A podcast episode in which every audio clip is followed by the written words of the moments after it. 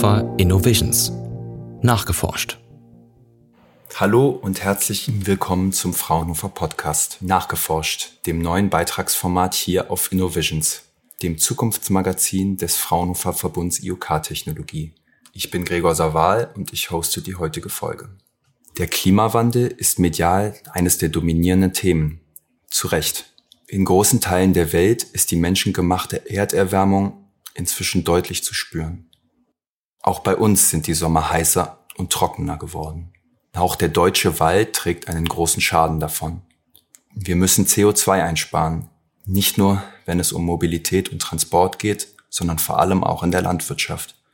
Wie die Landwirtschaft in ganz Europa besser steuerbar und effizienter vor allem aber digitaler werden kann, darüber möchte ich mit meinem heutigen Gast sprechen. Daniel Wolferts ist Experte für Design Thinking am Fraunhofer Institut für angewandte Informationstechnik FIT und arbeitet unter anderem im Projekt Demeter. Hallo Daniel. Danke, dass ich dabei sein darf. Schön, dass du da bist. Das Wort Demeter, so wie euer Projekt heißt, entstammt ja der griechischen Mythologie ähm, und ist der Name der äh, der Göttin des Ackerbaus. Braucht es bei diesen neuen Technologien eine solche Göttin überhaupt noch? Äh, sehr gut. Naja, vielleicht eine, eine Göttin, die, äh, die vielleicht an der einen oder anderen Stelle die Fäden zusammenzieht, das wäre vielleicht nicht schlecht, aber im Endeffekt bin ich auch selber immer wieder erstaunt, wie hochtechnologisch landwirtschaftliche Betriebe heutzutage sind, wie viel Technik, äh, Technologie da eingesetzt wird. Also Hut ab, ich komme ja selber oder ich habe ja selber keinen technologischen Hintergrund, keine technologische Ausbildung und komme eher aus dem Bereich Sozialwissenschaften und Verhaltensökonomie und äh, von daher also Hut ab, was da an Technologie unterwegs ist. Ich habe in einigen Interviews, die wir mit Landwirten geführt haben, habe ich echt nur gestaunt, weil äh, von vorne bis hinten ist das, also auch was die Landwirte da leisten, was sie können müssen. Ja, ist schon, ist schon nicht schlecht. Ja, wir, wir kommen auf jeden Fall nachher noch auf diese, auf diese Technologien in der Landwirtschaft zu sprechen. Du arbeitest ja im Bereich Design Thinking. Wie, wie, wie kommen denn Design mhm. Thinking und die Digitalisierung der Landwirtschaft zusammen? Wie, wie verbindet sich das? Wir haben, also wir im Speziellen oder im Projekt Demeter arbeiten mein Kollege Dennis und ich in einem Arbeitspaket, das nennt sich der Multi-Actor Approach, was ein, ein, ein Framework von der Europäischen Kommission im Speziellen auch für Landwirtschaftsprojekte ist, wo es eben darum geht, also der, äh, sag ich mal, auf den Punkt gebracht, ist es halt eben ähm, der Fokus auf die Endnutzer, also diejenigen, die tatsächlich eine Lösung brauchen und die, die Technologie, die wir am Ende eben äh, entwickeln oder in dem Projekt entwickelt wird, dass die Technologie eben mit Fokus auf diese Menschen entwickelt wird. Und da ist ganz klar für uns der Punkt, wo wir Design Thinking einsetzen, Design Thinking Methoden, also der ganze Prozess dahinter, das Mindset, da bedienen wir uns eben sehr stark äh, aus dem Bereich Design Thinking um halt eben auch in dem Projekt zu garantieren, dass das, was wir tun, dass im Grunde alles, was in dem Projekt gemacht wird, die Endnutzer im Fokus hat. Und die Endnutzer in dem Fall, weil es ja eben ein Projekt im Bereich Smart Farming IoT ist, sind nun mal zum großen Teil die Landwirte und äh, wir merken immer wieder, dass wenn wir die nicht frühzeitig mit ins Boot holen und dass die Technologie, die wir entwickeln, Anwendung findet. Also wir haben diverse Interviews geführt mit Landwirten. Ich habe äh, ein schönes Zitat mal bekommen von einem Landwirt, der hat gesagt, äh, du versuchst es einmal, dann versuchst es ein zweites Mal. Wenn es beim dritten Mal nicht funktioniert, dann wirst du es nicht nutzen. Dann wirst du das deinen anderen äh, Landwirt, äh, also den Leuten aus deiner Land, aus deiner äh, Community wirst du es dann erzählen und dann werden die es auch nicht nutzen. Ähm, das heißt, äh, da haben wir auf jeden Fall einen Riesenbedarf, das Ganze menschzentriert zu gestalten. Und da bedienen wir uns zum großen Teil der Design Thinking Methodologie, weil das auch eben äh, zum, also eben mein Hintergrund auch ist. Nun ist es ja so, dass die Landwirtschaft einer der Verursacher auch des Klimawandels ist. Inwiefern kann die Digitalisierung an dieser Stelle so einen Beitrag äh, zum Klimaschutz leisten? Was kann da passieren an der Stelle?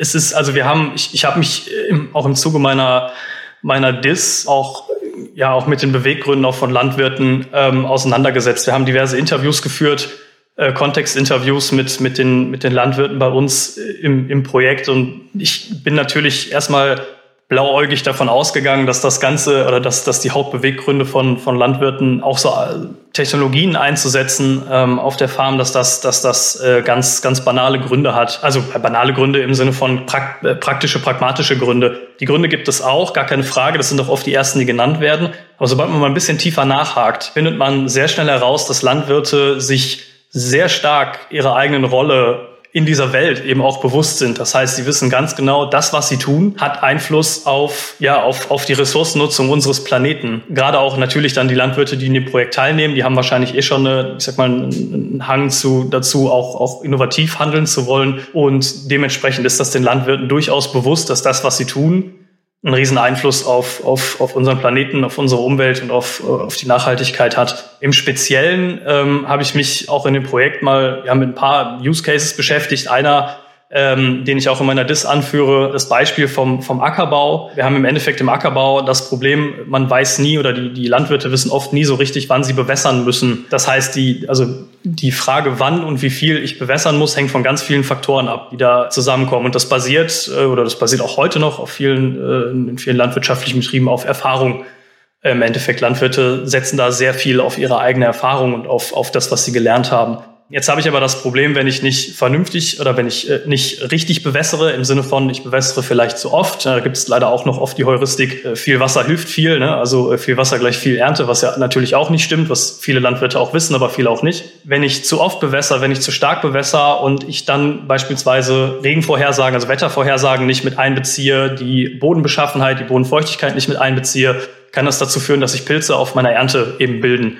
Und dann muss ich Herbizide verstreuen, was für die, für die Landwirte eben natürlich kostenintensiv ist. Ich glaube, wir haben da äh, in einem Interview Zahlen von, ich glaube, ca. 450 Euro pro Sprühung äh, genannt bekommen, was eben wieder dazu führt, dass der Boden belastet wird. Äh, das heißt, wir haben zusätzliche Kosten, zusätzliche Umweltkosten. Ähm, und das alles könnte vermieden werden, indem ich einfach bessere Entscheidungen treffe. Im Sinne von, ich habe bessere Daten, die ich zusammenführen kann, auf denen ich meine Entscheidung basieren kann, bewässere ich oder nicht. Und äh, da haben wir ein ganz konkretes Beispiel, wie äh, eben die Technologie helfen kann. Das heißt, wenn wir bessere oder die Technologie besser in die Entscheidungsfindung der, der Landwirte mit einbinden, können wir sagen, dadurch können wir definitiv die Belastung der Umwelt eben auch verringern. Ähm, dahingehend hat meine nächste Frage schon abgezählt, wie das eigentlich so mit den, ähm, mit den zentralen Problemstellungen in der Digitalisierung in der Landwirtschaft ist. Hättest du neben der Bewässerung da vielleicht noch ein weiteres Beispiel, wo, wo auch eben diese diese Problemlösung mhm. äh, zentraler Probleme da ansetzen könnte?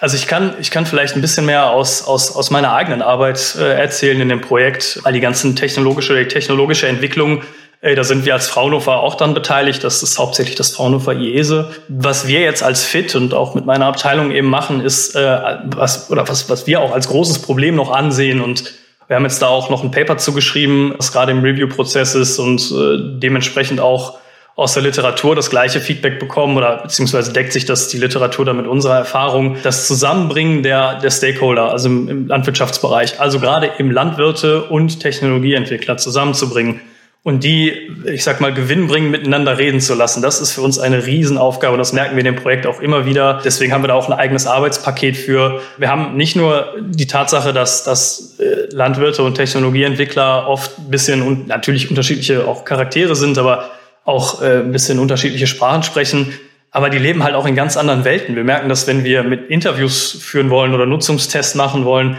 äh, so ein Technologieentwickler, mit dem kriege ich in der Regel zum nächsten Tag einen Termin, wo wir dann sagen können, hey, dann äh, machen wir doch hier mal einen Zoom-Call und testen die Software. Das kann ich mit Landwirten an der Stelle so nicht machen, weil Landwirte jetzt nicht unbedingt dafür bekannt sind, notorisch oft vor ihren Computern zu sitzen. Das sind Leute, die machen. Also die müssen, die, die, die sind draußen auf dem Feld, die, äh, die reparieren, die, äh, keine Ahnung, ernten, die kümmern sich um, um die Betriebe.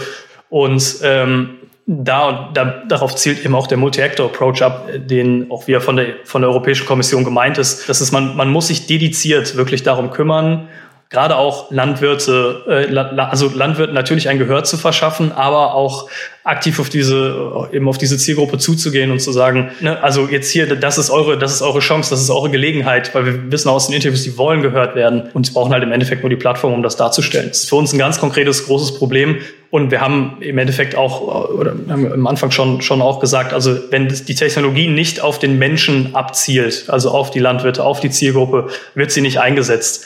Und das ist, wie ich finde, ein großes Problem, eine große Herausforderung im Endeffekt, die wir gerade in der Digitalisierung jetzt in der Landwirtschaft halt auch sehen. Ja, wir gehen natürlich gleich noch konkreter auch auf das Projekt Demeter ein. Ich hatte noch eine Frage, ähm, und zwar hatten wir das zu Beginn schon, schon so ein bisschen gestreift.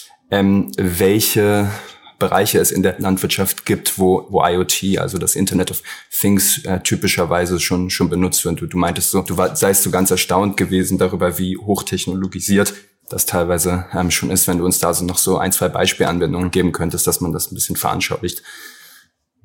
Ich habe gerade schon äh, ein, ein Beispiel genannt. Also wir sind im, im Bereich Ackerbau. Ähm, da gibt es den großen Bereich des Precision Farmings, wo wir durch verschiedene Sensoren, beispielsweise GPS-Sensoren in Traktoren, wirklich auf, auf, auf den Quadratmeter genau die landwirtschaftlichen Maschinen können eben über ein Feld fahren und mit Hilfe von, von GPS äh, auf den Quadratmeter genau die Sprüharme, die äh, an dem Fahrzeug hängen, so steuern, dass ich äh, wirklich keinen Quadratmeter Cluster auf dem Feld doppelt besprühe, sei es jetzt mit, mit äh, Düngemitteln, mit Wasser, mit Herbiziden etc. Das wäre ein Beispiel. Wir haben im Bereich Fruit and Vegetables, also Früchte und, und Gemüse, ähm, haben wir Fliegenfallen, die Fruchtfliegen, äh, also die, die im Endeffekt die Anzahl der Fruchtfliegen messen können, äh, die da rumfliegen, was auch wieder Rückschluss auf, auf die Beschaffenheit der, der Ernte äh, schließen lässt.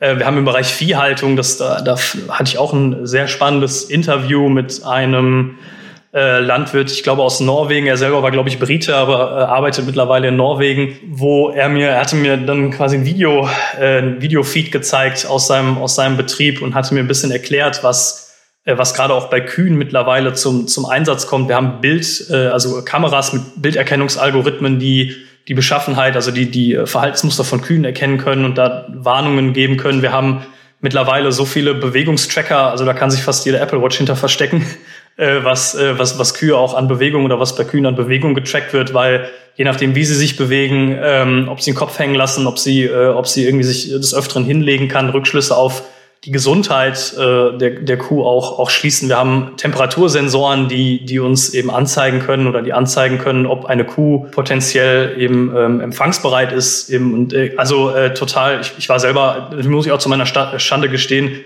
äh, vor dem Projekt selber relativ blauäugig und war sehr überrascht, auch wie, wie technologisch ähm, landwirtschaftliche Betriebe sind. Und da muss ich auch, ich, möchte ich auch gerne noch betonen, würde ich auch echt meinen Hut ziehen, auch vor, vor jedem Landwirt, vor jeder Landwirtin, da draußen, das sind halt eben nicht nur Landwirte, das sind Biologen, Chemiker, Meteorologen, Betriebswirte, also Hut ab, äh, was da, was da so, was da geleistet werden muss, ja, das definitiv. Wenn wir jetzt konkreter zum, zum Projekt Demeter kommen, äh, worum geht's bei dem Projekt? Was hat es damit auf sich? Genau, also Demeter, hast du ja gerade gesagt, ähm, leitet sich ja von dem, von dem äh, Wort oder beziehungsweise von der griechischen Göttin für Fruchtbarkeit und Erde ab hat also dementsprechend mit der Lebensmittelmarke auch nichts zu tun. Es ist ein Horizon 2020 gefördertes Projekt. Der Start war Mitte 2019. Ähm, wir haben insgesamt 60 Partner. Es ist ein, ein, ein riesig großes Projekt, was wer schon mal in EU-Projekten gearbeitet hat, äh, glaube ich, äh, kann, kann abschätzen, was das für, für Herausforderungen sind. Wir haben in dem Projekt 20 Pilotfarmen, das heißt landwirtschaftliche Betriebe, die tatsächlich eine ganz bestimmte Technologie, die in dem Projekt entwickelt wird, einmal komplett ja, entwickelt und, und auch implementiert. Diese 20 Pilotfarmen sind wiederum unterteilt in fünf Pilotcluster, die thematisch einander zugeordnet sind. Wir haben zum Beispiel Ackerbau, äh, wir haben äh, Livestock, also Viehhaltung, dann gibt es ein Cluster zum Bereich Supply Chain, da gibt es noch ein Cluster zum Bereich Ackerbau, weil das so groß ist äh, beziehungsweise weil da so viel, weil da so viele Partner mit drin sind. Fruit and Vegetables haben wir drin. Und das Ganze verteilt sich über 18 Länder in ganz Europa. Also wir haben echt alles dabei von äh, Portugal, Spanien, Irland, äh, Serbien, Montenegro, Italien ist dabei, Finnland, Norwegen bis nach Georgien tatsächlich haben wir, haben wir die Partner in ganz Europa verteilt, was äh, eben auch wieder tatsächlich ein paar ein paar Herausforderungen mitbringt, um die wir uns auch kümmern, kümmern müssen. Wir haben Landwirtschaftsverbände auch dabei, die äh, nach eigener Aussage rund um die 6000 Farmer europaweit auch repräsentieren, was uns eben auch eine Riesenmöglichkeit gibt, ähm, auch eben mit, mit Landwirten in Verbindung zu treten. Gleichzeitig haben wir dann die WFO, das ist die World Farming Organization, mit in dem Projekt und äh, die eröffnen uns dann eben, weil es halt eben eine weltweite Organisation ist, nochmal ein ganz anderes, äh, also nochmal eine noch größere Zielgruppe, was uns gerade auch, wenn wir jetzt beispielsweise äh, Fragebögen rausschicken, uns wirklich entgegenkommt und wir da auch natürlich äh, auf, uns auf die Erfahrung der, der, der Kollegen von der WFO auch wirklich verlassen können. Wenn man sich jetzt diese Cluster mal anschaut, dann ähm, dann ist irgendwie ganz interessant, dass die, die sich auf so bestimmte Teile Europas beschränken. Also mir ist zum Beispiel aufgefallen, dass dieses Cluster Früchte Gemüse ist vor allem im Süden Europas zu finden. Dann dieses Cluster Precise Farming ist eher so in Mitteleuropa und generell ist der Großteil der Projektarbeit eher so in der südlichen Hälfte des Kontinents zu finden. Gibt es da irgendwelche Gründe für? Wie, wie hängt das miteinander zusammen? Na, ich würde sagen, das wird wahrscheinlich damit zusammenhängen, dass im südlichen Europa äh, Früchte wahrscheinlich besser wachsen als im nördlichen Europa beispielsweise. Also ich glaube in Deutschland, die Deutschen produzieren ja sehr, sehr gute Äpfel. Ähm, aber wenn wir jetzt natürlich uns um, ich weiß nicht, Oliven, äh, wenn wir uns Oliven beispielsweise angucken oder äh, Trauben, dann äh, sind wir dann natürlich deutlich intensiver unterwegs in Bereichen wie Griechenland oder, ähm, oder Italien. Und äh, wenn es jetzt um den Anteil von, von Fraunhofer ähm, FIT geht, also von dem Fraunhofer Institut für, angewandte Informationstechnologie, welchen Anteil hat das Fraunhofer FIT da und was ist dein Anteil in dem Projekt? Ich hatte es vorhin ja schon mal kurz angeschnitten. Also wir, ich kann da noch mal auf die Größe des Projekts oder damit ein bisschen die Größe des Projekts auch noch unterstreichen. Wir haben ja das Fraunhofer Jese, die ja tech, äh, so technischer Partner mit in dem Projekt sind, die in einem Cluster unterwegs sind. dann sind wir als Fraunhofer Fit äh, mit zwei Abteilungen vertreten. Wir haben einmal die Abteilung äh, Data Science und AI, die äh, speziell jetzt im Bereich Data Science äh, unterwegs sind. Äh, da ist der Christoph Lange-Bever, der Kollege, ist der Ansprechpartner. Wir aus der Abteilung Human-Centered Engineering und Design sind eben speziell in dem vorhin schon angesprochenen Multi-Actor-Approach unterwegs. Das heißt, unsere Aufgabe ist es wirklich dafür zu sorgen, dass in dem Projekt, was wir da entwickeln, die Technologie, die wir entwickeln, dass die Aktivitäten, die wir durchführen, quasi auf die Endnutzer einzahlen oder auf die, auf die Bedarfe und auf die, auf die ähm, Bedenken auch der Endnutzer einzahlen. Und da haben wir eigentlich von Anfang an haben wir eine Reihe von, von Aktivitäten gemacht, von Workshops. Also wir haben Interviews geführt, wir haben Workshops durchgeführt mit mit Projektpartnern. Wir haben äh, Prototyping-Sessions veranstaltet, wo wir, wo wir Designs für Prototypen erstellt haben, also für Software-Prototypen erstellt haben.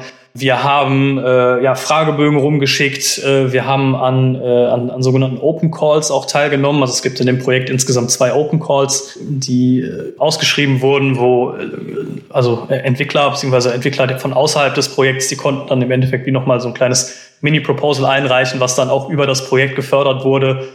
Ähm, also unsere, unsere Aktivitäten sind da, sind da sehr breit, aber am Ende des Tages zahlt alles eben auf äh, den Fokus auf die Endnutzer ein. Das heißt, wir wollen voranbringen Menschzentrierung. Die Technologie, die entwickelt wird, sollte nicht entwickelt werden, weil man sie entwickeln kann, weil man die Kompetenzen hat, sondern sie sollte entwickelt werden, weil ein tatsächlicher Bedarf da ist für die Technologie. Und das ist unsere Aufgabe. Ähm, und das zielt oder zahlt halt alles auf diesen Multi-Actor-Approach eben ein, der von der EU-Kommission, äh, also von der Europäischen Kommission ausgerufen wurde. Dann habt ihr ähm, zum Beispiel auch so mit Landwirten aus Südeuropa ähm, das kommuniziert. In, wie muss ich mir das vorstellen? In einem Team-Call zum Beispiel, also seid ihr dann praktisch äh, zusammengekommen? Wie funktioniert das mit der Sprache? Also ihr scheint ja schon relativ nah dann eben an den, ähm, an den tatsächlichen Landwirtinnen und Wirten gewesen zu sein.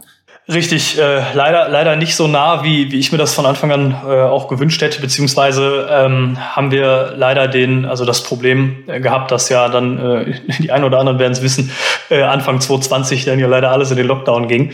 Das Projekt hat Mitte 2019 gestartet. In so Projekten ist das, oder sind die ersten Monate in der Regel eine gewisse Findungsphase. Und als es dann für uns wirklich darum ging, ähm, Eindrücke zu sammeln, Kontextinterviews zu führen, ähm, ging es dann halt ziemlich zeitnah in den Lockdown und deswegen haben wir dann erstmal alles auf Online umgestellt, was die Sache nicht unbedingt einfacher gemacht hat. Ich habe es gerade schon erwähnt mit Technologieentwicklern.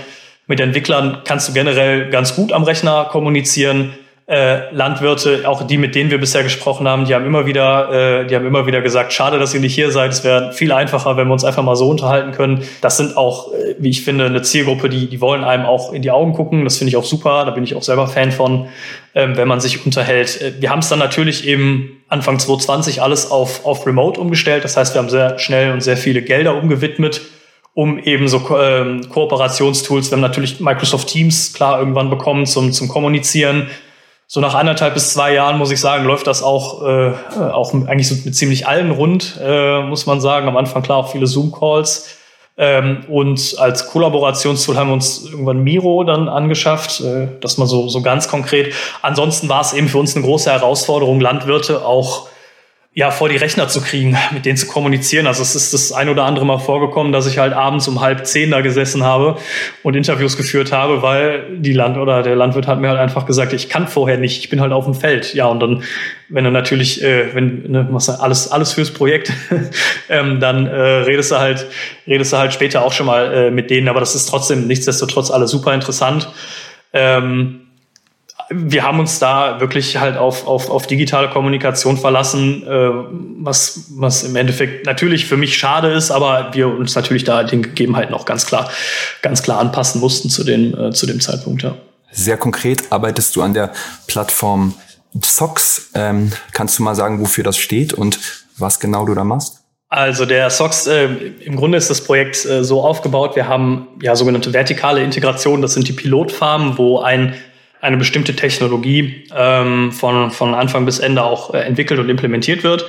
Und dann äh, haben wir horizontale Implementierung und da werden diverse Plattformen tatsächlich von, von einigen Projektpartnern entwickelt. Wir haben beispielsweise, es gibt das Demeter Enabler Hub, das ist so ein Repository für, für diverse ja, für Open Source Code zum Beispiel, aus dem dann äh, im Endeffekt äh, Entwickler, gerade auch aus dem Landwirtschaftsbereich, dann äh, sich eben auch bedienen können. Ich persönlich, wie du gesagt hast, arbeite an dem sogenannten SOX. Das ist der, äh, nennt sich Stakeholder Open Collaboration Space. Ähm, und das soll eine Plattform äh, im Endeffekt oder so die erste, also die, die Vision von, von dem SOX ist die erste äh, Anlaufstelle für Stakeholder im Bereich äh, Landwirtschaft, also im Bereich Agriculture zu sein. Das heißt, wir haben äh, Nutzergruppen oder Stakeholdergruppen wie äh, Technologieentwickler im Landwirtschaftsbereich, Agrarökonomen, wir haben Landwirte natürlich selber, wir haben ähm, Landwirtschaftsverbände. Und auf dieser Plattform gibt es eben verschiedene Bereiche, ähm, die verschiedene Themen haben. Wir haben äh, einen Bereich beispielsweise ein Forum, ähm, in dem Fragen gestellt werden können. Wir haben äh, den Bereich der Agri-Trials, finde ich auch ganz spannend. Äh, ganz oft ist es so, dass auf gewissen ähm, Demo-Farmen Technologien ausgesch oder äh, ja, demonstriert werden, quasi, dass andere Landwirte dahin kommen können und sich das angucken können, entscheiden können, ist das was für mich oder nicht. Und es kann eben auf dieser Plattform auch dargestellt werden. Und äh, unter anderem gibt es dann noch die sogenannte Co-Creation, äh, den Co-Creation-Bereich, die Co-Creation-App, an der ich auch ein bisschen intensiver mitarbeite, die im Grunde ein Matchmaking darstellen soll zwischen ähm, ich als Landwirt habe Problem XY, kann dieses, dieses Problem oder diesen Bedarf quasi auf dieser Plattform darstellen, äh, in, einer, in, einer, in so einer, äh, also quasi in einer strukturierten Art. Und Technologieentwickler können sich dann zusammen, ähm, können sich dann zusammenschalten und können mir helfen, dieses Problem zu lösen. Das Ganze nennen wir halt Co-Creation. Das gibt's auch im Landwirtschaftsbereich schon, äh, nur eben bisher noch nicht digital unterstützt, genau. Mir ist gerade noch eingefallen, du hattest vorhin noch mal kurz wegen der Sprache gefragt. Das ist auch, also da, da kann ich auch tatsächlich äh, sehr lange einen Monolog zu halten, wie was das für uns für vor große Probleme gestellt hat. Wir haben natürlich die Projektpartner selber sprechen in der Regel ein gutes Englisch. Ähm, wir haben aber, wenn wir mit Landwirten sprechen, ähm, je nachdem, wenn wir, ich weiß nicht, gerade den, in den slawischsprachigen äh, Ländern, äh, Montenegro, Serbien, da müssen wir halt oft uns dann eben auch auf die, äh, ja, auf, auf Übersetzer verlassen. Das heißt, wir haben oft andere Leute, also Leute aus dem Projekt dabei, die eben die Landessprache und eben Englisch sprechen die dann immer so ein bisschen versuchen, auch für uns zu übersetzen. Ich habe äh, mit einem aus, aus ich glaube aus Slowenien, glaube ich, auch schon ein Interview aus, auf Deutsch geführt, weil der äh, ein paar Jahre in Österreich gelebt hat. Das war auch nicht schlecht, aber auch da, wir hatten, äh, also unser größtes Problem war, glaube ich, ein Fragebogen, den wir rausgeschickt haben.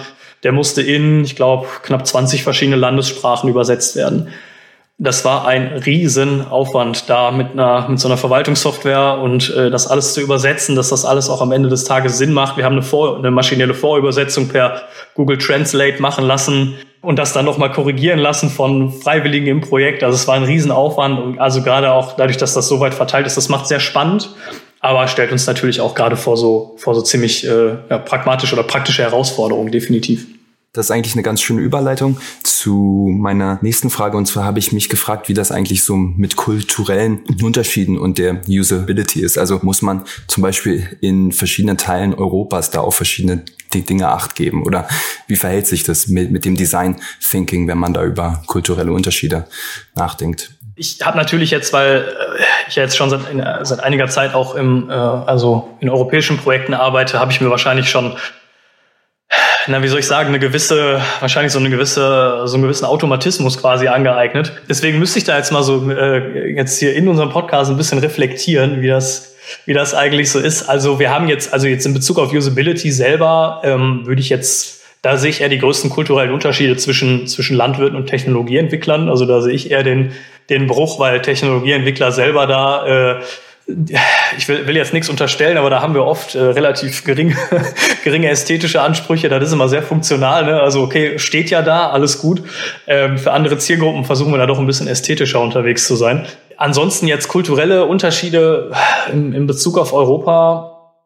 Also wir haben sehr viele spanische oder generell auch südeuropäische Partner wir müssen uns natürlich immer ein bisschen über, über, die, über die Zeitzonen auch im, im Klaren sein, beziehungsweise da auch, äh, wir merken das dann, äh, dass auch gerade im, im Sommer viele, viele unserer Projektpartner natürlich dann auch äh, ja, über einen Monat halt eben nicht verfügbar sind, weil da eben Sommerurlaub ist und es in den, in den, sorry, äh, es in den Ländern dort so heiß ist, dass man einfach auch nicht arbeiten kann.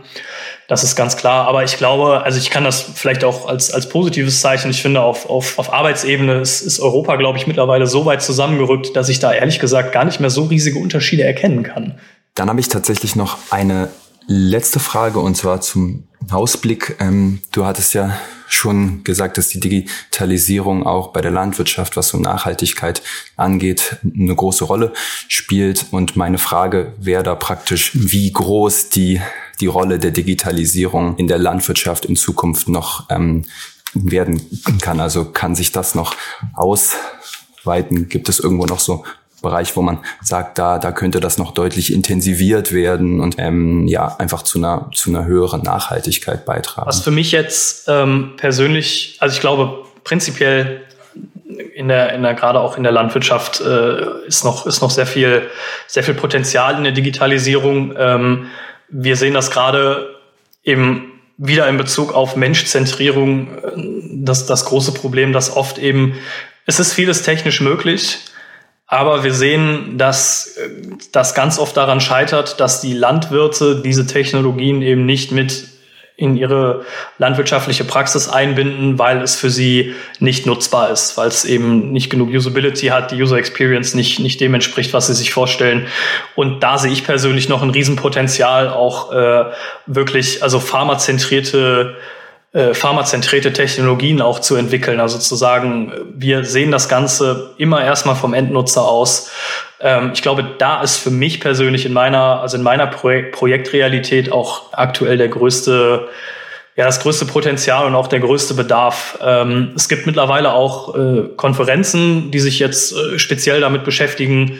Ähm, letztes Jahr war ich auf der OFE, das ist die Conference für ähm, On-Farm, äh, Pharma-Centric On-Farm Experimentation, so nennt sie sich. Ähm, und da habe ich einiges mitbekommen, was uns in unserer Arbeit eigentlich bestärkt hat. Im Endeffekt ist fast jeder Redebeitrag abgeschlossen worden mit, wir müssen mehr Pharma an den Tisch holen. Wir müssen mehr Farmer, mehr mit Farmern sprechen. Wir müssen noch mehr auf deren Bedarfe eingehen. Und das bestärkt uns in unserer Arbeit definitiv, weil das im Endeffekt genau das ist, was wir von Anfang bis Ende in dem Projekt machen. Wir versuchen mit Farmern zu sprechen. Wir versuchen äh, fast jede Woche irgendwo ein Interview, irgendwo einen Nutzertest mit reinzukriegen, um immer mehr Eindrücke zu sammeln und natürlich auch den Landwirten eben auch den äh, quasi zu zeigen, wir hören euch, wir wollen euch hören, beteiligt euch gerne ähm, an diesen Projekten, weil diese Projekte leben von euch. Äh, diese Projekte ähm, verlassen sich auf euch, dass ihr uns auch wirklich sagt, was ihr braucht. Und da sehe ich noch großes Potenzial, aber ich glaube, dass wir da mit unserer Arbeit auch einiges, äh, einiges schon, schon äh, tun konnten und möchte da auch äh, jeder, jedem Hörer, jeder Hörerin hier von dem Podcast auch, äh, die jetzt in dem Bereich unterwegs sind, äh, wirklich auch ermutigen. Sprecht mit den Landwirten. Das sind ganz, ganz nette, kompetente, äh, offene und äh, oft auch sehr lustige Leute, ähm, mit denen man immer sprechen kann. Daniel, äh, vielen Dank für das interessante Gespräch und äh, ich wünsche dir in deinem Projekt und auch in der weiteren Laufbahn weiterhin viel Erfolg. Vielen Dank, danke, dass ich dabei sein durfte.